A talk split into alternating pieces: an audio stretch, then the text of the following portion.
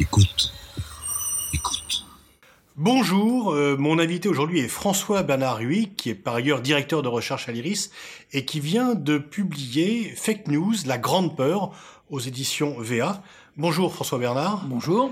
Euh, en fait, vous expliquez dans votre livre que ce terme de fake news est nouveau, mais que sa réalité est plutôt ancienne. Oui, euh, c'est un, c'est un mauvais anglicisme dont la mode s'est répandue en 2016 avec les élections présidentielles américaines. Alors comment faisait-on avant, étant donné que euh, l'homme ment depuis qu'il existe, euh, qui a toujours eu des calomnies politiques, de la désinformation, de l'intoxication euh, Je pense par exemple qu'un mot français qu'on utilisait depuis plus d'un siècle, bobard, pour les nouvelles complètement fantaisistes et rassurantes que, que sortaient les, les journaux de guerre, aurait été un bon terme.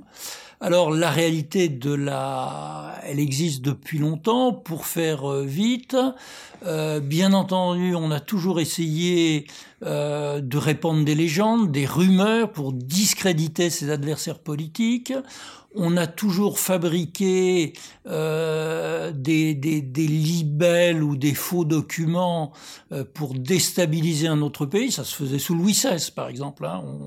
On, il y avait des, des, des livres sur les, les, mœurs sexuelles de Marie-Antoinette et de Louis XVI qui venaient d'Angleterre. Là, en temps de guerre, ça s'est pratiqué énormément avec des moyens plus modernes, dans des radios, par exemple.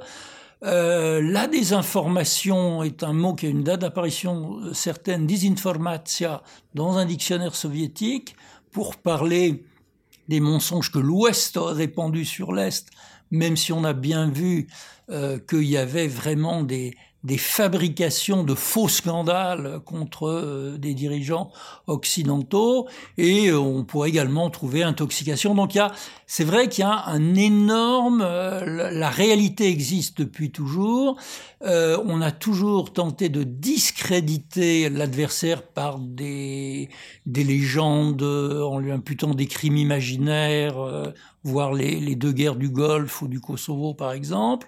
Euh, ce qui est nouveau, c'est euh, la part euh, que tiennent les réseaux sociaux dans ce phénomène, la responsabilité qu'on leur attribue d'où le titre La Grande Peur. Et il y a une autre nouveauté aussi, c'est que c'est un anglicisme qu'on reprend en français. Vous pouvez pas voir un, plateau télévisé sans que quelqu'un accuse l'autre de sortir des fake news à la, moindre inexactitude. Or, ce thème de fake news a fait partie, je dirais, de toute une, euh, escadrille de concepts euh, comme post-truth, fact-checking, euh, sharp power, euh, euh, alternative facts, etc., qui sont tous venus en quelques années euh, des États-Unis pour refléter ce phénomène, une inquiétude des élites politiques, des médias classiques face au pouvoir de déstabilisation de fausses nouvelles. Mais ce qui est nouveau, c'est que euh, même pendant la Première Guerre mondiale, on n'a pas invoqué le fait de voter une loi pour lutter contre les bobards. Oui. Or là, euh, le, la, la, nouvelle majorité entend faire voter une loi sur les fake news. Donc, est-ce que le danger est beaucoup plus grand euh, ou est-ce que c'est euh, le pouvoir qui est plus alarmé? Alors, euh, pour être tout à fait exact, dans la loi 1880 sur la liberté de la presse, il y a un petit article qui permet de euh, réprimer le fait de répandre délibérément de fausses nouvelles pour euh, porter gravement atteinte à quelqu'un, enfin, aux intérêts de quelqu'un. C'est pas la formulation exacte, mais c'est l'idée. Alors, pourquoi ce pouvoir-là s'alarme-t-il tant des, des fake news? Alors, d'une part, parce que euh, la, République en marche ou Macron euh, sont persuadés que euh, Hillary Clinton a perdu à cause de ça, que des opérations russes auraient contribué au vote du Brexit ou du référendum catalan, donc ça serait une nouvelle force de déstabilisation internationale à travers la technologie. Et d'autre part, euh, l'actuel président de la République euh, s'est beaucoup plaint euh, d'être victime de fake news euh, qui auraient été lancées par ses adversaires dont on ne savait trop si c'était les Russes ou la fachosphère. Et c'est, il y a trois fausses nouvelles. Sur son homosexualité présumée, mais ça, euh, je l'ai entendu dire sur tous les hommes politiques euh, depuis mon enfance. Et, en quoi ça pourrait être handicapant pour une candidature? Par, par, ailleurs, ça, n'est pas illégal et ça aurait même pu apporter les voix du, du supposé lobby gay. La deuxième accusation, euh, c'était d'avoir un compte au, au, Panama. Il y a un faux document qui a circulé sur un compte en banque, mais ce document était tellement grossier qu'en quelques heures, tous les médias faisaient des gorges chaudes ou, s'indignaient de, cette fabrication. Et le, troisième élément qui a été invoqué, ça a été les, comment a-t-on appelé ça, les Macron Leaks, c'est-à-dire le fait que euh, des documents pris euh, illégalement euh, dans les ordinateurs de la République en marche avaient été mis sur la place publique. Mais là encore, une correction. Ces documents ont été mis le vendredi avant le deuxième tour, donc les médias n'avaient absolument pas le droit d'en faire mention. Et par ailleurs, personne, pas moi en tout cas, n'a eu le temps pendant ce week-end de lire les 9 gigas de, de mails dont, dont 99% Donc selon vous, ces, ces trois tentatives n'ont en aucun cas pesé sur le scrutin. Je ne crois pas. Emmanuel Macron a été élu par La ailleurs. preuve. Et, et, et, donc alors pourquoi euh, cette peur rétrospective? Pourquoi ce besoin de légiférer? Comment expliquer que le débat sur le fake news est devenu absolument central dans le débat public euh, au point même de, de susciter de nombreux débats, y compris une production littéraire. Absolument. Euh, alors, il y a, deux explications euh, qu'on peut chercher à cette obsession des, fake news.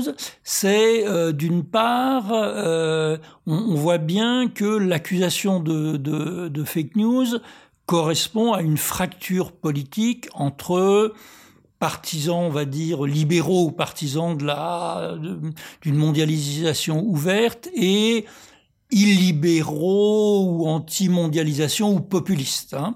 Donc, euh, ce sont souvent les élites, euh, les politiciens, les ONG, voire les médias, disons très globalement euh, pro-occidentaux, libéraux, etc., qui se considèrent comme le cercle de la raison, there is no alternative, hein, euh, et qui considèrent que euh, il y a sur les réseaux sociaux euh, des attaques qui ne peuvent être que mensongères ou menées par des puissances étrangères, et là on va trouver le, le coupable russe tout désigné. À ce propos, d'ailleurs, les, les think tanks américains ont, ont pondu, si j'ose dire, un, un nouveau concept qui est le sharp power. Donc euh, les États-Unis ont le soft power d'attraction et les Russes, dans une moindre mesure, utiliseraient le sharp power, le pouvoir pointu, méchant, agressif, euh, à travers les réseaux sociaux et aussi à travers euh, des médias d'information comme Russia Today, qui, euh, personne n'en doute, sont payés par le contribuable russe. Et pourtant, vous, vous mettez en avant dans votre livre que qu'il s'agisse du Brexit, euh, mm. du référendum sur l'indépendance de la Catalogne ou de l'élection de Donald Trump, qui mm. sont, et surtout la dernière, le plus souvent oui. citées comme étant le résultat d'une propagande mensongère russe, qu'en fait ils n'ont pas eu, euh, que le, on ne peut pas dire que la Russie ait fait élire Trump ou soit la cause du Brexit. Alors, euh, il y, a eu pas mal d'études universitaires aux États-Unis, euh, université d'Asmus, euh, Columbia School of Journalism, etc., etc., qui ont toutes conclu que une campagne de, de, désinformation ne suffisait pas à expliquer l'élection de Trump et n'avait pas fait basculer le vote. Alors, pourquoi? Euh, bien entendu, euh, c'est très mal de, de, de mentir et d'essayer de déstabiliser un adversaire. Je ne doute pas qu'il y ait de, de méchants gens qui essaient. L'opération a eu lieu, mais, mais a eu un impact très très marginal euh, parce qu'il y a d'abord bien d'autres déterminants dans, dans, le vote. Heureusement, sinon il suffirait d'engager la, la, bonne, euh, euh, les bons spécialistes du marketing politique pour être sûr d'être élu. Hein, ça serait trop simple. Euh, par ailleurs, on a bien vu que les fausses nouvelles euh, ont circulé dans un petit milieu qui se les est répétés et qui est des, des gens euh, très euh, préconvaincus, déjà très hostiles à Hillary Clinton et prêts à croire le pire sur elle. Donc, effet limité de, de confirmation.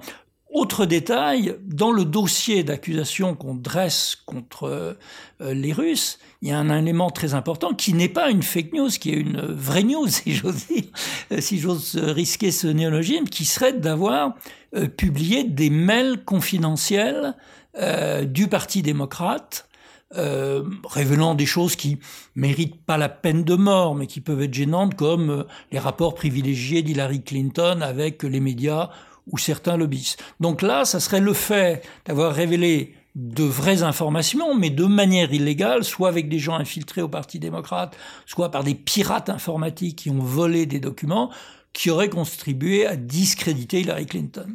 Alors c'est atteinte à la vie privée et en même temps c'est satisfaire la c'est aussi l'information du public. On a ce débat sur les lanceurs d'alerte et sur la protection euh, des données des sociétés. Oui, alors il y a une évolution euh, idéologique très intéressante parce que euh, dans les années de, alors quand ça a commencé 2011 à peu près jusqu'à 2016, on était très favorable aux lanceurs d'alerte qui étaient plutôt des héros Hein, qui, pour des raisons morales, euh, révélaient les, les, fautes de leur organisation. Euh, le soldat Manning, euh, Assange, Edward Snowden. Ah, ils sont pas populaires partout, ils sont extrêmement impopulaires aux États-Unis quand même. Voilà. Alors, non, je veux dire, même aux États-Unis, dans les premières années, il y avait, il y avait des films d'Hollywood plutôt en leur faveur. Or, aujourd'hui, ils se font traiter euh, plutôt pour les milieux de la, la côte est, disons, euh, d'agents de Moscou et euh, euh de déstabilisateurs, d'ennemis de la démocratie, ce qui est un changement notable. Mais donc, en fait, selon vous, les fake news, dans le cas, enfin, dans le cas précis, on va passer au mm. général, mais dans le cas précis de l'influence russe sur la campagne électorale, les fake news, comme la propagande, ne, de façon un peu contraire, mais ne convainquent que les convaincus et n'ont pas vraiment d'impact sur euh, la décision au point de faire changer d'avis des gens qui sur la base de fausses nouvelles, auraient modifié leur vote. Alors oui, euh, bien sûr, ça fait plutôt que renforcer des convictions, ce qui suppose deux choses. D'une part, que évidemment, les gens qui sont sur les réseaux sociaux où tout le monde se répète ces nouvelles, c'est un peu le principe de la rumeur. Ah, tu as vu, j'ai une révélation sensationnelle à te faire. Ces gens sont évidemment préconvaincus et déjà hostiles à Hillary Clinton, mais il y a un autre problème si vous le regardez en sens inverse, qui est pourquoi ces gens-là ne croient-ils pas les masses médias? Pourquoi ne sont-ils pas impressionnés par des milliers de pages de, journal, par des milliers d'heures de télévision qui allaient pas trop dans le sens de Trump et qui en tout cas démentaient toutes ces fake news ou tous ces bobards. Donc l'autre côté, c'est euh, le fait qu'une grande partie de l'opinion qui vote plutôt populiste est, elle, persuadé que les masses médias lui mentent et que les fake news, ce sont les, les nouvelles des élites, des experts, euh, des gens qui passent à la télévision, euh, de vous et moi, quoi, par exemple. Mais certains, euh, sur, dans ce débat, opposent les médias mainstream qui diraient le vrai, qui seraient mm. certifiés, qui seraient sous contrôle, et les réseaux sociaux qui seraient plus dans le complotisme, le délire, ou les fake news. Est-ce que les termes de ce débat vous paraissent corrects ou est-ce que c'est parfaitement caricatural? Alors c'est évidemment parfaitement caricatural et c'est même euh, paradoxal puisque on voit euh, beaucoup euh, d'universitaires ou de journaux qui, en, 2011, au moment du printemps arabe, nous expliquaient que les réseaux sociaux étaient forcément démocratiques puisque le peuple pourrait s'exprimer, que les autocrates ne pourraient plus rien censurer et que ça allait nous amener vers plus de démocratie. Ils disent aujourd'hui le contraire et euh, il y, a, y, a, y, a, je crois, 153 dispositifs de fact-checking à travers le monde, certains euh, créés par de grands journaux, d'autres par euh, Google, Facebook, etc., dont le but est effectivement de, en quelque sorte, de ramener les masses égarées vers les masses médias qui, eux, diraient la, vérité, serait bon. C'est évidemment, Premièrement, on pourrait reprocher euh, quelques mensonges. Il y a quand même quelques exemples, euh, assez frappants, voilà, de des massacres de des coups, des massacres de Timisoara aux couveuses de Kuwait City, mm. euh, en passant, etc. L'existence d'armes euh, de destruction massive, massive voilà. Alors la différence, si on a une, c'est probablement que quand les médias entre guillemets classiques désinforment ou se font désinformer. Ils le font, premièrement, par conviction idéologique, parce que nous avons tous une idéologie, nous avons tous des préjugés, mais deuxièmement aussi, ils l'ont souvent fait en reprenant de fausses nouvelles fournies par des gouvernements ou par des officines comme Random Group. Euh, voilà, je, ne les calomnie pas, ils, ont, ils sont eux-mêmes vantés des fausses nouvelles qu'ils ont réussi à faire passer euh, à l'opinion. Là, nous sommes devant quelque chose de, de différent, où toutes sortes de, de, de, de, nouvelles fausses ou douteuses, en tout cas non vérifiées, de photos truquées, mal attribuées, de fausses déclarations, circulent sur les réseaux sociaux. Donc c'est le mécanisme de la rumeur, de la conversation de bistrot, mais amplifié par des réseaux sociaux où on, peut devenir propagateur des nouvelles qui euh, flattent nos préjugés. Donc, est-ce que la différence entre les fake news version euh, moderne et actuelle et les bobards euh, de nos arrières ou arrière-grands-pères, c'est euh, la rapidité, la viralité, ou est-ce qu'il y a autre chose encore de différence? Alors, il y a le facteur viralité, vitesse qui est très important, eh bien, euh, nous en situons un exemple hors antenne. Euh, il arrive que l'on donne un coup de pouce trop rapide euh, sur Twitter, par exemple, parce qu'une nouvelle euh, vous paraît vraisemblable ou intéressante, et on n'a pas le temps de faire une vérification de qui a dit quoi et quels sont. C'est sûr. Donc ce facteur-là contribue effectivement à une concurrence entre le vrai et le faux anarchique et, proliférante. et en même temps, pour les journaux centraux, on dit aussi que tenus par la concurrence, l'urgence, l'information immédiate, eux-mêmes n'ont pas toujours le temps de recouper l'information. Euh, c'est exact. Alors, euh, si j'ose dire, la mauvaise nouvelle, c'est que les, les, fausses nouvelles peuvent proliférer très facilement et n'importe qui, euh, avec un logiciel très simple, peut, peut inventer un crime imaginaire euh, attribué. Bon, la bonne nouvelle, c'est que beaucoup de gens cherchent les fausses nouvelles parce que c'est gratifiant de montrer qu'on n'est pas dupe euh, ou de ridiculiser des, des internautes naïfs. Donc la, la durée de vie est très courte aussi. Les, les, deux sont vrais parce que vous écrivez dans votre livre que c'est très gratifiant de, de fois d'apporter une fake news si on apporte quelque chose dont on est à l'origine, dont on a le monopole et que on en, éclaire les choses, mais en même temps, effectivement, euh, comme vous le montrez, euh, bah, le démenti quand même arrive aussi vite euh, que le mentir. Alors, euh, il y a une persistance de la croyance qui est très très intéressant parce qu'on a vu souvent que, en particulier dans le cas des partisans de Trump, il y a aussi le mécanisme ah ah puisque les médias du système nous disent que c'est faux, c'est que ça doit être vrai. Hein, voilà donc et ça nous renvoie à ce fait qu'il y a une rupture de croyance, une rupture de confiance dans l'autorité des sachants, des experts, des gens d'en haut, des élites, chez une partie de la population. Donc je dirais que les, les fake news sont pour moi plus un symptôme qu'une cause. Symptôme de quoi? Alors, de cette rupture de confiance, euh, qui, qui, est largement qui... sociologique, qui oui. est gens d'en bas, périphérique euh, contre élite. Il faut pas simplifier, mais il y a, y a, y a beaucoup oui, de ça. Par quoi est-elle alimentée, cette rupture de confiance qu'auparavant, Auparavant, quand les intellectuels signent une pétition, ça influençait de façon positive. Aujourd'hui, effectivement, on a l'impression que, pour beaucoup, si quelqu'un d'en haut dit quelque chose, c'est forcément faux. Ce n'était pas le cas auparavant.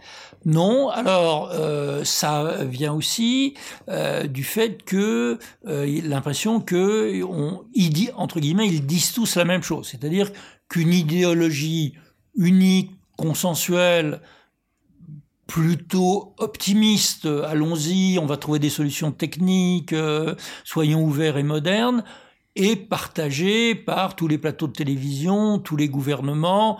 C'est en France euh, l'argument, bon, euh, allez, euh, UMPS, droite et gauche faisaient à peu près la même chose, et d'ailleurs Macron peut, peut mélanger leur programme et, et mieux l'appliquer. Voilà, c'est un sentiment, alors qu'a exploité Trump, euh, qui passe son temps à dire les médias du système, les médias des, des, des grandes métropoles, euh, etc., des libéraux, ce sont eux qui font des fake news.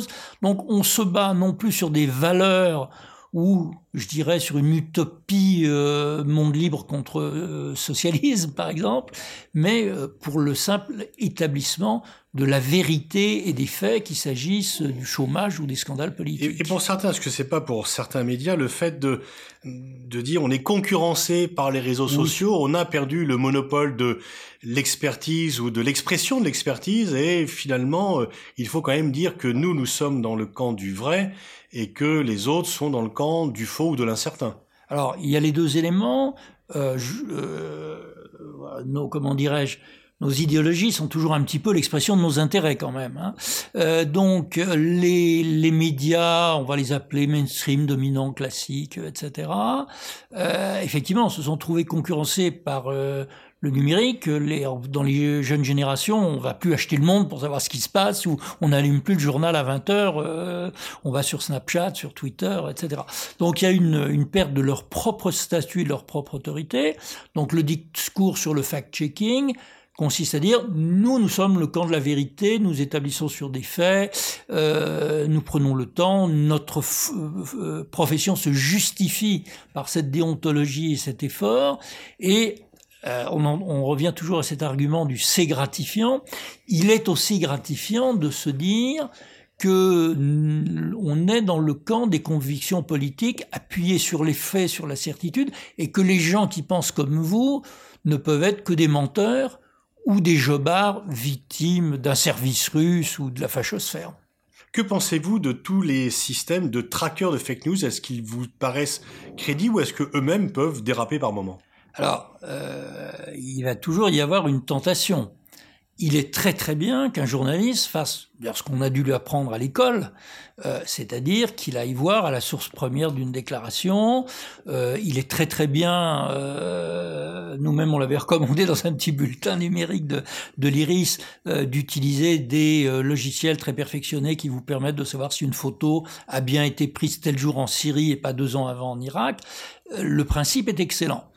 Là où ça devient euh, plus douteux, c'est quand on glisse euh, de la qualification euh, de la nouvelle, vraie, fausse, appuyée sur des faits et sur des preuves ou pas, à la qualification de la source, où on va désigner des médias comme suspect, euh, euh, porté aux idées extrémistes.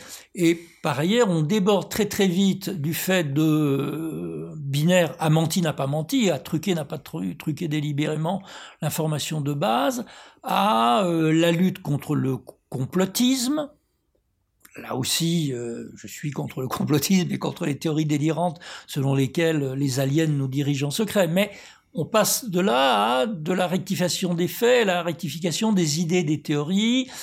On commence à y inclure les, discours de haine, on commence à y inclure les idées extrémistes. Je crains qu'on ait un petit peu euh, ouvert une boîte de, euh, de Pandore euh, qui permettrait de qualifier des gens et des idées, pas seulement des nouvelles vraies ou fausses. Alors, pour, en, en conclusion, si on arrive à l'issue de cet entretien, Comment, selon vous, lutter le plus efficacement contre fake news, complotistes, désinformation, enfin tout ce qui euh, essaye volontairement, non pas dans le débat d'idées, mm. mais volontairement d'induire en erreur le public alors, euh, il y a, euh, je crois qu'une des parties de, de, de la solution, c'est de formé, euh, formé aux médias, formé à la lecture des médias, à une certaine forme de rhétorique. On, en, on s'est ça jusque sous Napoléon III, je crois, dans notre pays, euh, qui explique les procédés euh, utilisés pour nous persuader, nous égarer, nous tromper. Et par ailleurs, ça peut être très très stimulant pour quelqu'un de euh, de voir, je suis très malin, on a essayé de me tromper, mais j'ai bien vérifié que cette photo euh, n'avait pas été prise à, à la date 10. Alors, c'est un peu la tentation euh, des intellectuels dans les débats de dire à l'école et les savoirs de la République, euh, mais euh, l'école pourrait contribuer à ça. Alors, faut être tout à fait honnête, il y a des tentatives qui sont qui sont faites par exemple par le Clémy à l'éducation nationale qui sont de formation aux médias où on explique comment ne pas se laisser abuser. Après tout, je dirais pour qu'il y ait une démocratie, il faut qu'il y ait des citoyens à peu près rationnels et qui s'expriment librement. Mais il faut que ces citoyens aient une idée à peu près exact de ce qui se passe dans le monde, quoi, qu'ils aient des moyens de le savoir. Et ça, ça ne peut se faire euh, que par une formation. Je crois que la formation est plus euh, plus efficace que, que l'interdit. Et puis créer un ministère de la vérité, euh, c'est une mauvaise idée qu'avait évoqué Orwell.